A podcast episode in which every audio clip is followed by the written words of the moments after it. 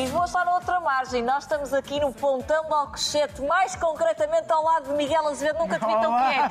É verdade, estou- estou aqui ao estou secadinho, estou muito calminho.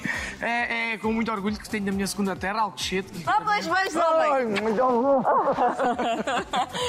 Olha, estava-te a dizer que nunca te vi tão quieto, mas a verdade é que também paras pouco aqui porque tens tido muito trabalho e agora Todos os dias na estrada, todos os dias. todos os dias, dois, três espetáculos por dia. E hoje, por acaso, parei em casa só um bocadinho para te receber e cá estamos nós a falar um pouco, com muito gosto. Porquê Alcochete? Porque tu vens do Alentejo. Eu venho do Alentejo, na altura, quando pensei em comprar casa, fiz assim uma, uma pesquisa vasta, desde Évora até mais ou menos Montemor, ali aquela zona lá, lá mais em baixo, mas foi quando surgiu o namorico com a minha mulher, a Tatiana, e ela na altura História vivia é do lado lá. vamos abordar ao detalhe neste conta. É verdade. Ela vivia do lado de lá, portanto vivia na zona da Alverca. E eu, por- que não, a procurar uma casa também nesta zona, houve uma oferta na altura, e viemos ver a casa e, por incrível que pareça, fechei logo o negócio, porque Alcochete também faz-me lembrar o Alentejo, sabes? Já apanhaste ameijas aqui? Ah, por acaso ainda não. Bem, eu estou na esperança que as, alma, as ameijas de, eh, de Alcochete estejam eh, em tua casa à nossa espera. Vão estar certamente a mesmo e muito mais. Está bem, vamos lá. Beijinho. E serás mais um amigo que outro amigo encontrou. Miguel, começo por te agradecer. É muito generoso a tua parte abrir as portas à nossa equipa para, para a nossa conversa. O gosto é todo meu ter-vos na minha casa. Sabes que eu sou uma pessoa de braços abertos e de afetos, e para mim ter a casa cheia com todos vocês é muito bom. É algo que aprendeste com, com os teus pais, na tua educação no Alentejo. As portas Sim. estavam sempre abertas. Nós vivíamos, toda a minha infância foi vivida assim, porta aberta, e corríamos as casas uns dos outros, e é muito o conceito alentejano, sim, sem dúvida nenhuma. Sem perigo, Sem nada, claro que. sem horas. Não sei. É- Era uma altura que se vivia a vida de forma diferente.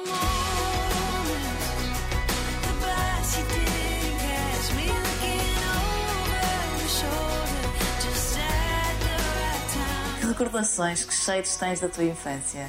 Dessa infância no Alentejo? Tenho muitas. Tenho muitas, muitas mesmo. Tenho, tenho eh, todas aquelas brincadeiras que nós fazíamos antigamente que eu acho que hoje em dia já está um bocadinho mais em desuso, que era eh, o bater às portas, o tocar nas campainhas, o brincar no meio da rua, eh, convivências que vão ficar para a vida e que hoje ainda eh, temos um grupo de amigos da geração 86 e fazemos questão de haver algumas coisas que continuam. Tentam manter. Sim, tentamos manter isso. Pelo menos a união entre todos. Uh, uh, foi- Pode-se dizer que foi uma infância feliz? Sim, foi uma infância feliz. eh, Foi, foi uma infância também atribulada, conforme, eh, ou neste caso, com a, a toda a doença do meu pai e aquilo que nós vivemos na altura. Mas sim, foi uma infância feliz, brinquei muito, diverti-me muito. Era uma criança extremamente livre. comecei a trabalhar muito cedo e isso dava-me também alguma liberdade Para os pais? Ah, Ou não, não, os meus pais ah, eles trabalhavam muito na altura ah, para nos darem tudo aquilo que somos hoje, portanto, para nos darem uma vida tranquila. Eu é que sempre fui uma pessoa extremamente desenrascada e lutadora. Desenrascada e hiperativa, parece, não é? Pois. não gostas de estar parado. Não, realmente eu quando dou por mim às vezes em casa parar dois ou três dias acabo por começar logo a fazer qualquer coisa. Portanto, realmente já pus numa balança se tenho algum grau de hiperatividade, porque não consigo ou não gosto mesmo de estar ah, sem fazer nada. Uma infância feliz, e falaste aí de um ponto que não podemos deixar passar, aliás, porque pode ser também a realidade de muitas pessoas que nos estão a ver hoje, que é a doença do teu pai e da forma como uma criança lida eh, com a esclerose múltipla. Foi uma doença que tu desconhecias até te confrontares com ela? Eu- Eles diagnosticaram a doença ao meu pai quando eu nasci, portanto ah, eu vivi sempre com isso, não é? Desde que tens essas recordações, eh, porque a doença vai, vai evoluindo, eh, mas eh, tu ainda apanhaste o teu pai com todas as faculdades. Sim, ainda apanhei, ainda apanhei, sim. Ainda tenho algumas eh, imagens, não tenho muitas, mas tenho algumas imagens dessas, sim. Ah, obviamente que ver, ver eh, a- o processo da doença, não é? Foi uma coisa que me marcou bastante e, e não é bom para, para qualquer filho, não é? Viver algumas coisas que eu vivi na altura. É- é- tive que passar por elas, fez parte. Mas eh, é verdade que houve ali algumas coisas da doença que me marcaram bastante, como o meu pai levava montes de injeções, eh, começou a perder eh, o, o andar e, e pronto, e foi coisas que me marcaram bastante. Como é que é ver? O teu pai era o homem da família, não é? Houve um momento em que, em que essa realidade se inverteu, em que a tua mãe teve que assumir o pulso uh, da casa. Uh, percebeste esse momento em que se trocaram aqui Sabes, os a minha, pesos? diz, a minha irmã diz muitas vezes que eu fui o protegido. Uh, no A tua sentido. irmã é mais velha. Mais velha, 7 anos. A minha irmã, sim, viveu uh, este, esta, esta, esta normalidade da vida deles, não é? E depois toda uma mudança drástica ao longo dos anos. Eu, como fui vivendo com esta, esta adrenalina da doença, não é? no sentido de, de uh, sempre com novas adaptações, com o facto do meu pai depois, eles venderam uh, a casa que tinham embora e fecharam o restaurante, foram para dos meus avós. Portanto, eu, como era tão pequenino eh, e como era o protegido, nesse sentido de, de tentar, eles tentavam me proteger sempre com a realidade das coisas que estavam à minha volta, eu vivia apenas eh, feliz e usufruía aquilo que a vida me ia dando. Uh, sempre focado nos meus objetivos e naquilo que eu tenho a plena noção que desde muito novo sempre tracei o objetivo da música e sempre foi por aí que trabalhei, logo desde pequenininho. E, e aproveitei, ainda hoje o faço, uh, das partes mais uh, tristes, aproveitar as partes melhores.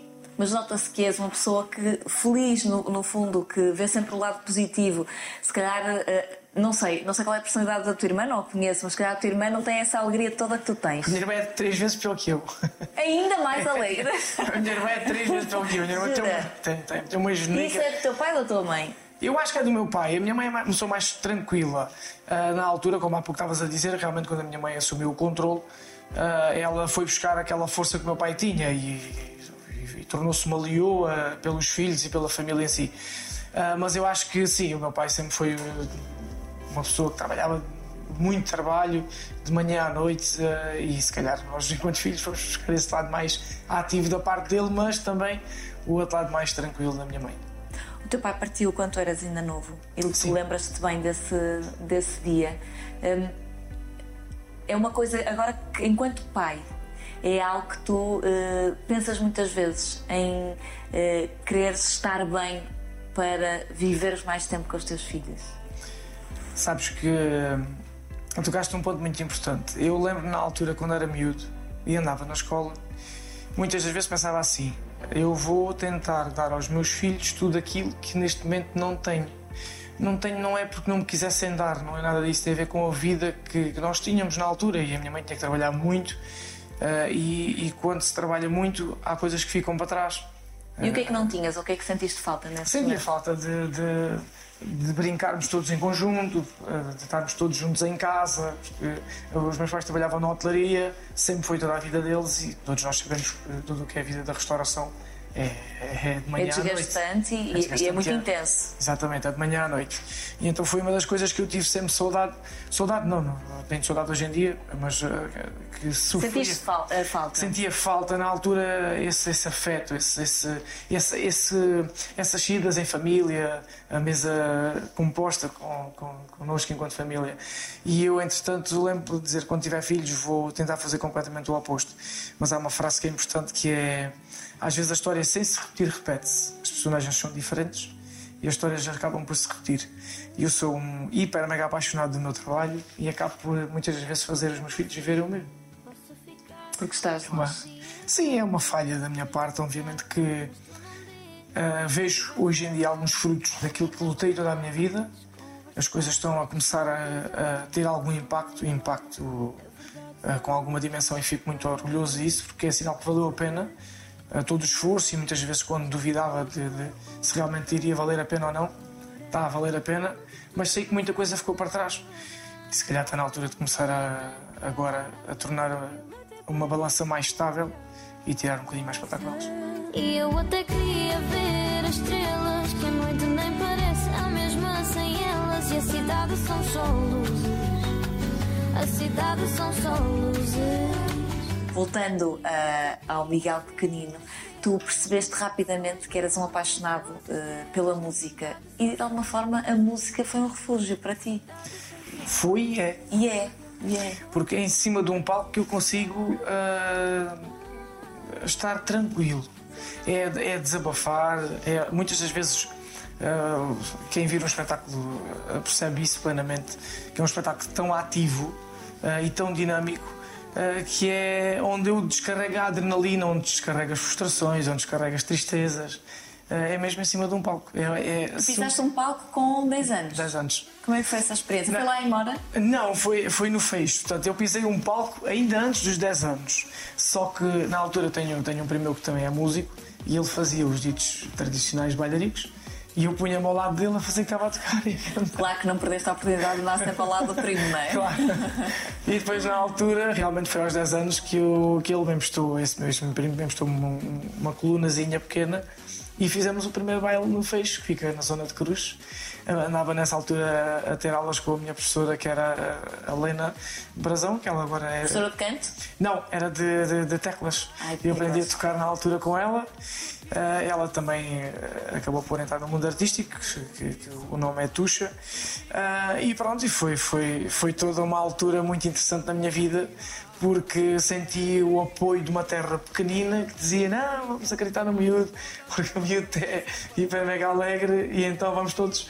É uma terrinha que tem se calhar 80 habitantes, assim, mas, mas, mas na altura foi muito giro. Foi muito giro. Acredita no miúdo e é engraçado porque, olhando para a tua vida profissional, uh, houve muitos momentos em que uh, os outros e tu mesmo tiveste que acreditar em ti para continuar uh, neste, neste sonho da música. É mesmo isso, é um sonho.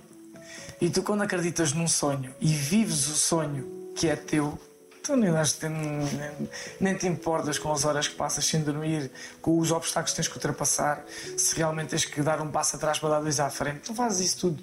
Tu gostas daquilo que fazes. Quando é que percebeste que a música seria a tua vida? Porque uma coisa é estar a animar uh, de vez em quando ao lado do primo e por aí fora. Outra coisa é fazer disso profissão e, e vida. Queres que eu te diga? Foi desde, mesmo desde essa altura. Foi aí? Foi porque, repara, eu, eu percebi plenamente que era aquilo que eu queria. Não tinha dúvida nenhuma e tinha que avançar.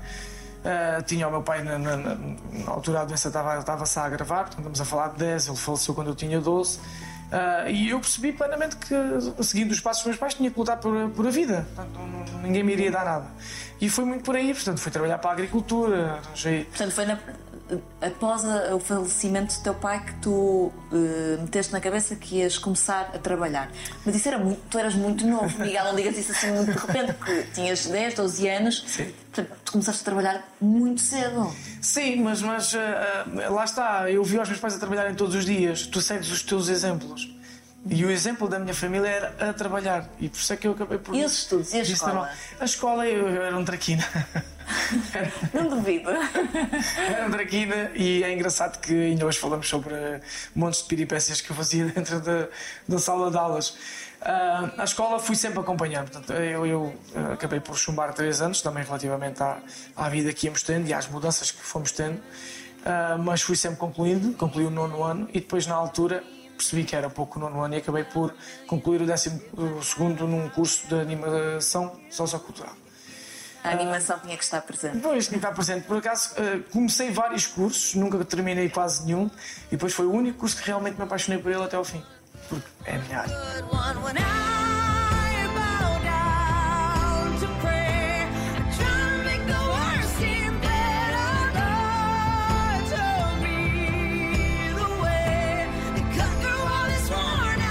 Como é que viveste e, e, e, em que é que te transformaste com, com a partida do teu pai? Eu acho que transformei-me no homem que sou hoje. Transformei-me numa pessoa humana, trabalhadora, humilde, porque venho lá de baixo e sei o que é que é lutar todos os dias sol em sol para ter o que tenho hoje em dia e para manter também. Uh, portanto, uh, uh, acho que, que, tirei muitos, tirei muitos, muitos, lá está, tirei muitas partes boas de, de, de toda a tristeza que vivi e isso tornou-me uma pessoa simples, tranquila e ao mesmo tempo a sonhadora, o senhor está lá sempre, não é? mas uh, sem grandes. Uh, como é que eu tenho de explicar isto da melhor forma? Portanto, eu, por mais que esteja neste momento a, ver, a viver, por exemplo, coisas diferentes, percebes? Estou sempre com, com, com os pés na terra. Não, claro. não me deslumbro. Mas mais sensível à doença? Uh, não, mais sensível a aproveitar a vida todos os dias. Uhum. Isso sim. Uh, lá está, e se calhar podes conjugar o facto de eu ser uma pessoa de afeto de afeto, de abraço, de mimo, de beijinho, porque sei que hoje posso dar e amanhã posso não dar. E então é sempre uma das coisas que eu tento salvaguardar porque se realmente amanhã será, se for o nosso último dia, sei que ontem deitou um abraço. Oh, it's a new world. It's a new start. It's alive with the beating of a young heart. Portanto, foste estudante, sempre a trabalhar, falaste em agri- agricultura, mas tu fizeste um bocadinho de tudo ao longo da tua vida. Foi, trabalhei no campo, trabalhei na, na, portanto, estive na rega do milho, apanhei na apanha do tomate. Tomate também. E, mas um dos, os dos trabalhos que teve mais peso né, em todo este percurso foi a, a cortiça. Na altura foi o meu avô que me ensinou. E eu ia durante o dia para a cortiça, era um trabalho agressivo, no sentido de. E aí com que idade? Eu tinha 15, 16 anos na altura, quando 16 foi. Sim, o meu avô ensinou-me. Depois saía de lá, do- do- do- do trabalho da cortiça, ia tocar à noite. Chegava a casa às 4 ou 5 da manhã, saía ia outra vez às 7 para, para trabalhar. Foi assim durante muito tempo. Até que hum, chegou o dia em que tu quiseste ser mais, mais do que tocar apenas em eh, nas terras pelo país, querias ter eh, canções tuas. Sim, lá está. ah, eu, eu cheguei, eu cheguei a essa conclusão que precisava realmente gravar um álbum para aí há coisa de seis anos, cinco anos, que já andava a pensar nisso e na altura ah, até os Neymanos frisaram, nós somos amigos já há alguns anos, e eles diziam: Tu já tens um trabalho. E como é que os, os conheceste? Foi na estrada? Foi na estrada. Sim, conhecemos na estrada. As pessoas não têm noção da quantidade de artistas que andam pela estrada a verdade. percorrer o nosso país É e que depois se tornam família também. É, porque nós vivemos todos o mesmo. Nós estamos ausentes de casa, né? estamos, estamos afastados da nossa família e com o dia a dia na estrada, quem apanhamos é a nossa família, é onde nós muitas das vezes abafamos as nossas tristezas e o nosso cansaço, que é andar na estrada. E na altura eles disseram, oh, Miguel, então, mas tu já tens eh, eh, um trabalho que é teu, a forma como tu fazes o teu espetáculo já é realmente teu, tens trabalho todos os dias, porque é que não fazes um original? Deixa-te andar aí nisso. O que, é que tu, o que é que tu tocavas e cantavas? Eu cantava as músicas de outros, Ah, era, era eu Mas fazia- assim algum preferido? Ah, não, na altura, sabes que no Alentejo vi-se muito a música tradicional portuguesa, portanto o Kim, Kim Barreiro estava sempre, sempre na linha da frente. Ah, e não só porque eu na altura fazia os bailes tradicionais, só que depois entrei no mundo académico. E aí sim é que as coisas tomaram algum peso, ah, porque comecei a jogar, a jogar, a juntar, neste caso, o- os dois tipos de espetáculo que eram diferentes, porque a noite académica é algo mais dinâmico e mais divertido, e o baile tradicional. O baile mais agarrado, e eu comecei a juntar o melhor dos dois mundos e aquilo começou a correr bem. Comecei a andar todos os dias na estrada, as coisas tiveram uma, uma, uma proporção gigante, só que depois com esta questão da pandemia, eh, e agora vemos então aqui esta parte do álbum, é que eu percebi que estava-me afastado dos palcos, estava afastado das pessoas que mais gosto, afastado de fazer aquilo que mais amo, e pensei, bom, como é que, o que é que eu posso fazer para, para as pessoas não me esquecerem? Porque tu deixas estar na linha da frente, as pessoas esquecem. Alguém que esteja naquele momento com mais visibilidade acaba por passar à frente. E, e, e não portanto o teu raciocínio, mas esse lado de não estás na linha da frente, as pessoas esquecem-se de ti, achas que é um lado ingrato deste meio? É, Tu já provaste vários lados deste meio. Sim. É, é, isto é, um, é, um, é um- um meio muito competitivo, não é? É muito competitivo. E nós, por mais que eh, estejamos sempre na linha da frente ou tenhamos algum trabalho diferente ou a nossa personalidade, a nossa forma de ser e de estar acaba por dar, ter algum destaque e as pessoas gostam de ti assim, claro que se nós, se nós não alimentarmos essa imagem, ela vem por aí abaixo. Ah, e, e posso dizer que quando me vi agora neste, nesta altura com a imagem mais em baixo foi uma das coisas que me afetou bastante. Tirou-te o chão? Tirou. Tirou porque na altura, portanto nós hoje estamos aqui dentro da minha casa novamente, mas na altura foi quando eu meti esta casa à venda e fui para baixo. Para, eu tenho o armazém da empresa em Évora e foi quando eu vivi dois anos dentro do escritório. Eu já quero saber eh, detalhes dessa, dessa aventura, porque foi com certeza uma aventurinha em família. Mas já que vamos falar da tua família, eh, tu és um homem de afetos e foste pai muito jovem, Fui, tinha 21 anos. 21 anos. 21 anos com a então, minha Matilde. Na altura, ah, a minha Matilde decidiu aparecer. já, mas já andavas na estrada? andavas na estrada há muito tempo. já, já. E quando a Matilde apareceu, eu lembro plenamente que levava muitas das vezes. Nós tínhamos ali alguma dificuldade com as crespos, com os trabalhos da mãe, e ela ia muitas vezes comigo. Fazia-te companhia. Fazia companhia. Portanto, neste momento a Matilde tem Tem 12. 12 e depois veio a Leonor. Veio a Leonor, entretanto, ah, com dois anos, chega bem a dois anos de diferença. Apareceu a Leonor, entretanto. Ah, são duas meninas hiper mega humildes, com um coração maravilhoso e são extremamente alegres e com uma felicidade brutal. E isso é Foi- das coisas foi- que eu consumo bastante delas. Foi a Matilde e a Leonor que te fizeram pai. Foi. Sabes na altura, quando elas decidiram aparecer, ela, neste caso a Matilde, porque não foi, não foi eh, planeado. Adoro a forma como tu dizes, a Matilde decidiu aparecer, não é? Sabe-se lá como. Sabe-se lá como, cá. não é? Numa noite de lar. Ah, pronto, e entretanto, ah, quando, quando a Matilde nasceu, houve ali uma correria, porque nós na altura ainda não vivíamos juntos. E foi quando eu construí, arranjei uma casa em Évora e a Matilde apareceu com, ah, portanto, nós soubemos que ela, que a, minha, que, a- que a mãe da Matilde estava, estava grávida aos seis meses e ela nasceu um Aos mês seis? antes. Portanto, tivemos uma preparação de três meses. Mais ou menos, três meses. Uma preparação. vai ser pai. Ah, já está. Mudou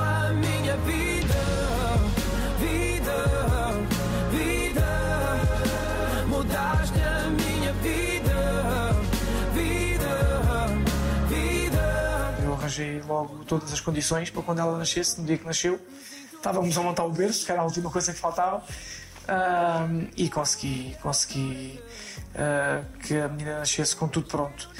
Criou, foi algo, o, o- maior impacto que teve foi realmente perceber que era pai, porque as coisas acabam por acontecer quando tu as sentes, quando tu as vives.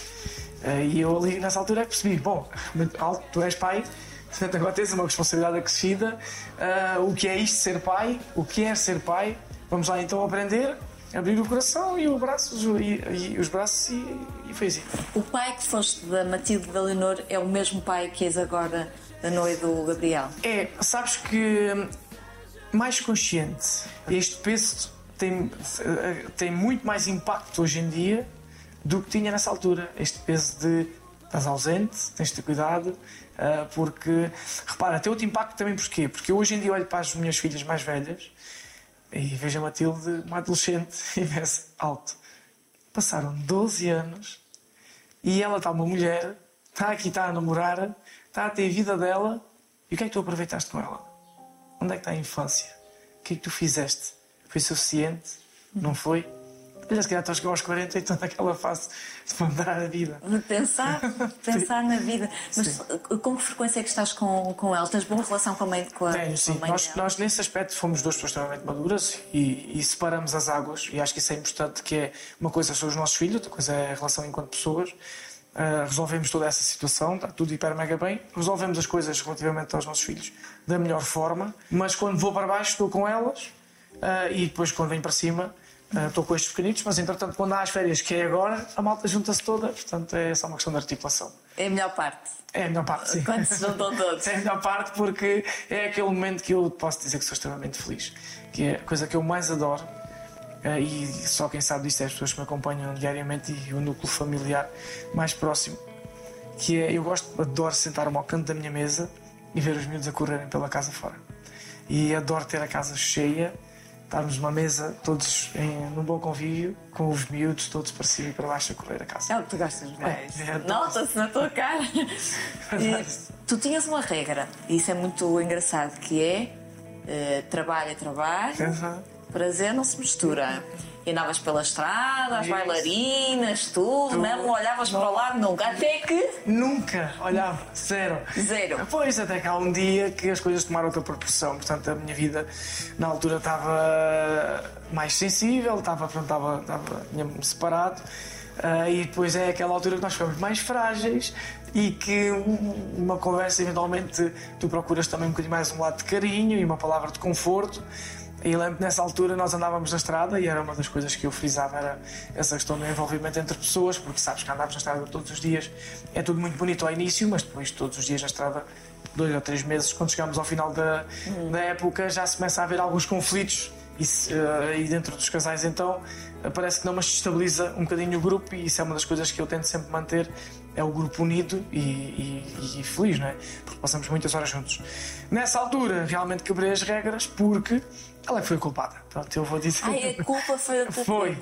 Foi porque eu, eu trazia o carro com toda a equipa para cima, sempre. Normalmente quando andávamos, eu, eu trazia sempre a equipa. E nessa altura ela era a pessoa mais ah, cuidadosa no sentido de. ah, Estás bem? Não tens estás sono? bem, exatamente, como é que estás? Ela mantinha-se acordada, depois dava por mim assim a olhar para o espelho e lá estava ela com os olhos a olhar para o espelho. E pronto, e as coisas começaram a tomar alguma proporção. Comecei a olhar ali, a mandar-lhe uma mensagenzinha, sei que isto não se pode dizer, ah, em viagem, mandava-lhe uma mensagem: ah, estás bem? Porque era para não acordar quem, quem, quem estava. Ah, era só por causa da- Sim, era só por causa dos outros, né? É sempre por causa dos outros. Ah, e as coisas começaram a tomar alguma proporção. Ela também estava numa altura da vida dela que também estava estava sozinha e assim foi. As coisas começaram a desenrolar, a desenrolar, a desenrolar, até que um dia ela me disse: Isto está a ficar estranho. está a ficar estranho, mas realmente foi assim ah, que a gente começou. Bom, está a ficar estranho, vamos lá tentar, tentar perceber o que é isto. Ah, e, e foi giro e, e valeu a pena.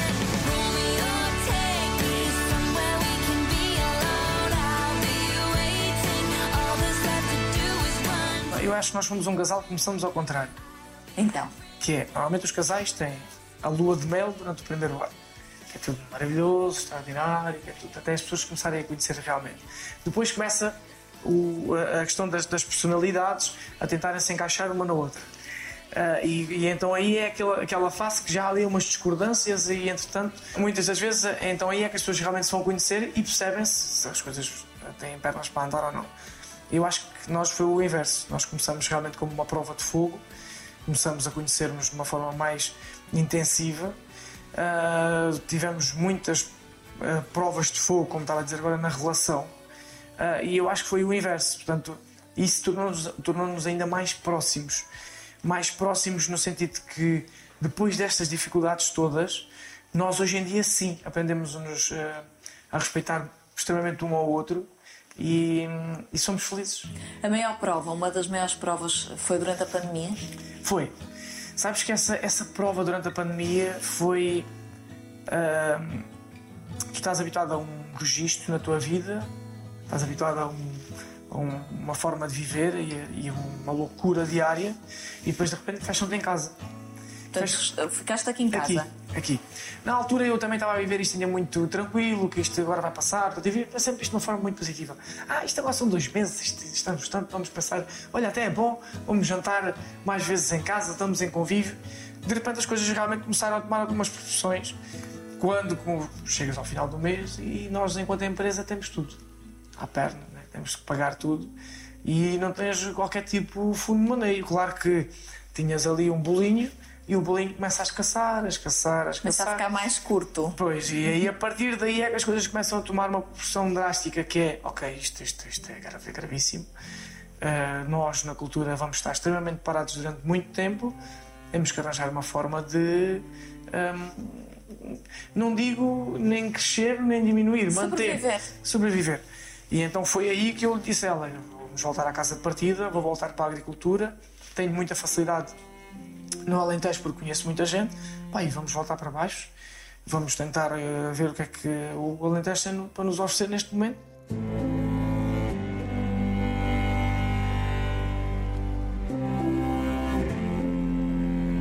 Depois o que tive que fazer foi, ok, vamos voltar para baixo, meti a casa à venda, qual é a solução?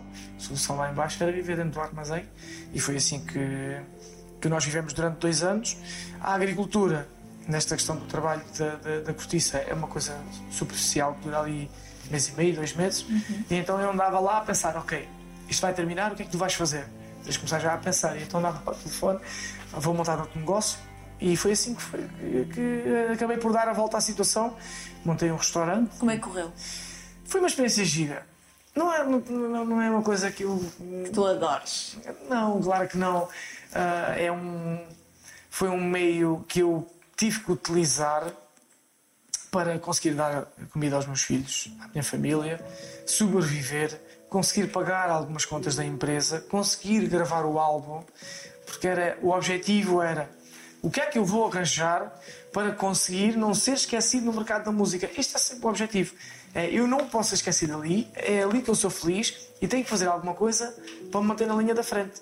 E foi isso que eu consegui arranjar na altura, foi o restaurante, para conseguir eh, investir nesta parte, gravar o álbum, foi um tiro no escuro, valeu a pena, eh, mas estava ansioso para fechar aquilo. Ansioso. Foi um- uma altura muito difícil, depois fechamos o restaurante, eh, fechamos no sentido, durante a pandemia, depois era só o takeaway, ele era só para manter contas, portanto estávamos lá presos, não podíamos sair dali, depois era de manhã à noite, eh, foi uma altura difícil, mas o objetivo ficou concretizado no dia que ah, o álbum ficou concluído, as coisas saíram para a rua, percebi que realmente as coisas estavam a correr bem ah, e ah, lá está, eu na altura tinha feito um contrato com promessa de compra e venda do armazém da empresa lá embaixo, já o tinha quando montei o restaurante e tinha que conseguir manter as tranches e o acordo que tinha no contrato e o objetivo era esse. No dia que o meu gerente disse, Miguel, lembrando estava a montar ah, uma uma- um som num bar em Évora, que eu, eu também faço esse tipo de trabalhos. Fui montar um som lá no bar que ia abrir e eu estava lá sozinho no meio do bar e o meu gerente ligou-me e disse: Miguel, está tudo bem? Está tá tudo bem contigo também? Ele então tenho aqui uma notícia para ti. E eu sei, pá, dá-me uma boa notícia, por favor. Já chega de mais notícias. Preciso mesmo aqui de uma, uma furada de ar fresco porque isto tem sido horrível. E ele disse: Isto está aprovado, vamos avançar. Ah, portanto, tá, a etapa está concluída. E eu lentamente desatei a chorar porque muitas das noites que eu passava dentro do, do, do armazém, já a minha família estava a dormir e eu pensava: Isto, isto, isto, isto, nunca mais termina, nunca mais acaba.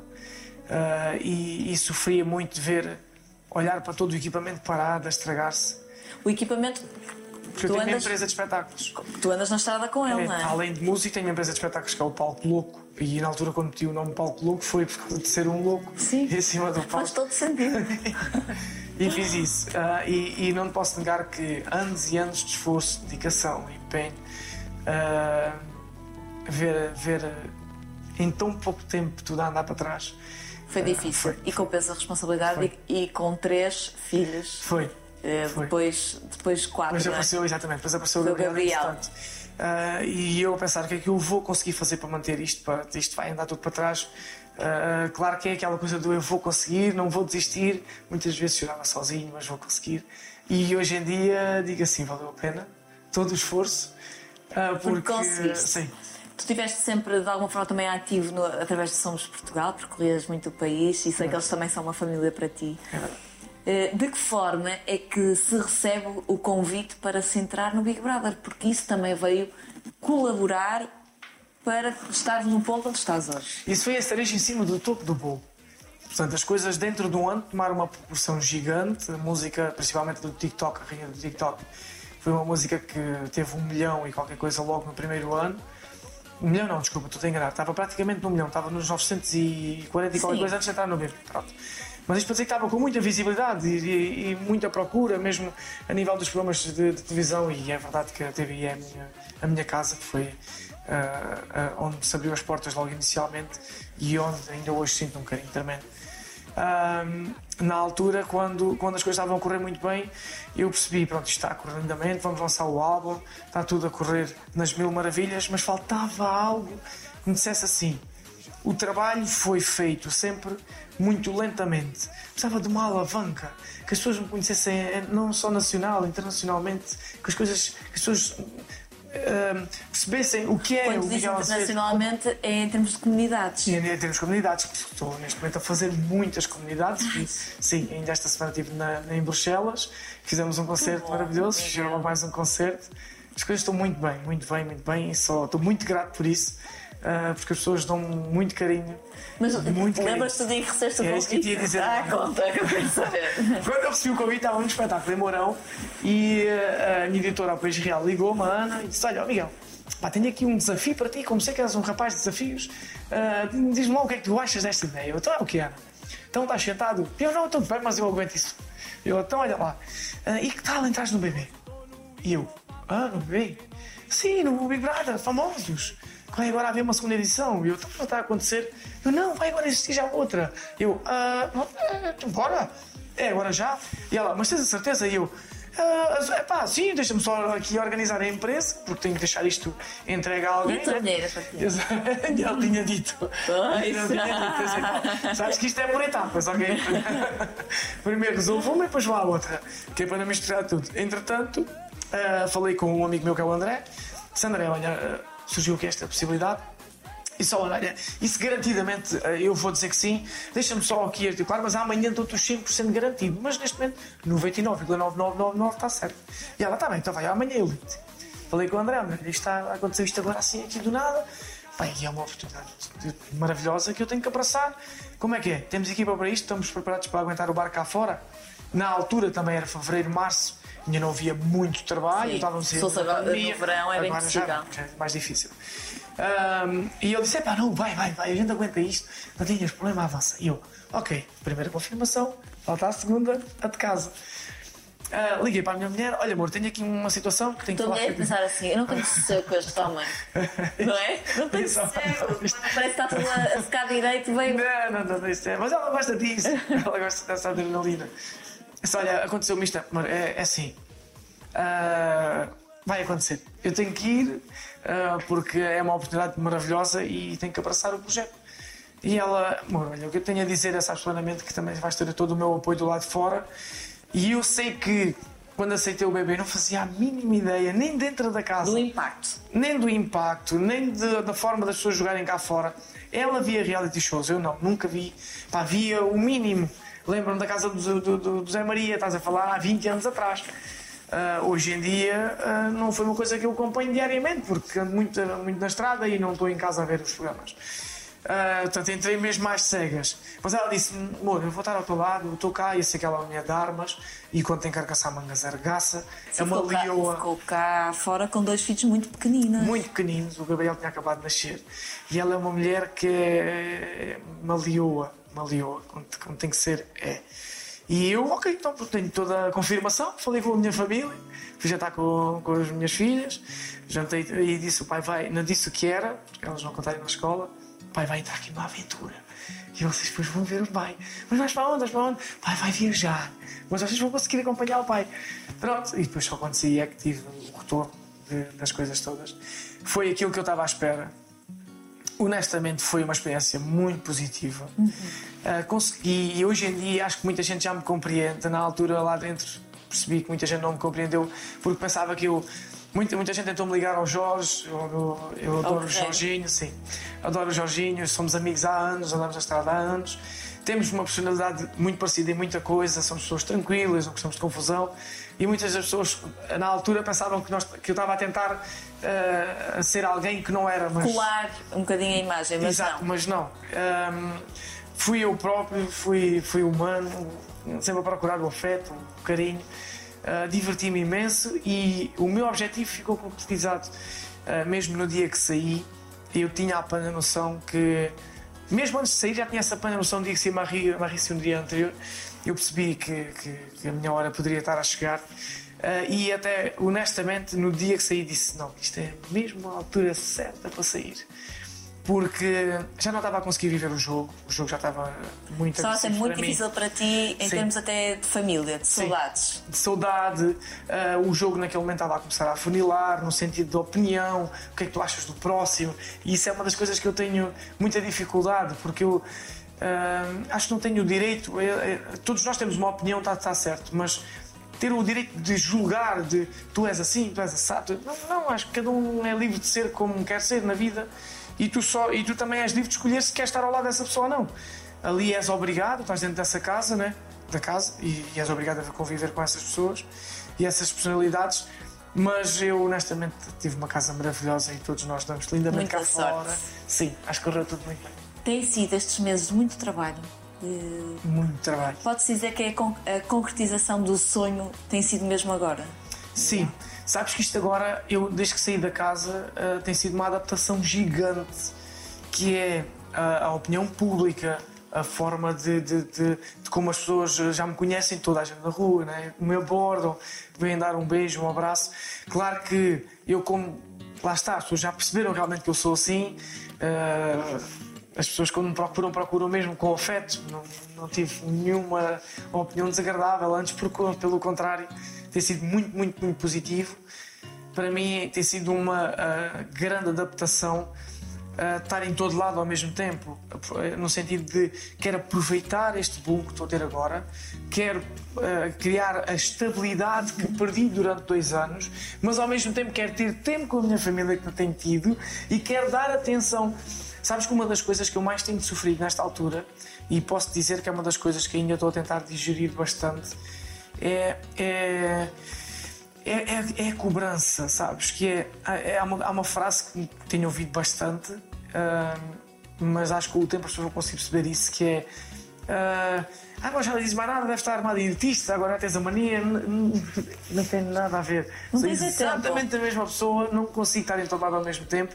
Ah, a realidade é que vou lá estar e no dia que lá estar vou estar a 100%. Ah, eu tento estar em todo lado ao mesmo tempo e aproveitar ah, tudo aquilo que a vida me está a dar neste momento, sabes? Olha, tens 5 minutinhos. Sim. Então vamos jogar um joguinho? Quer jogar? Antes de partir para o próximo Olha, eu ouvi concerto. dizer que tu eras uma grande craque no Sou espetacular. Obrigada, Obrigado, Miguel. obrigado, Maria, obrigado.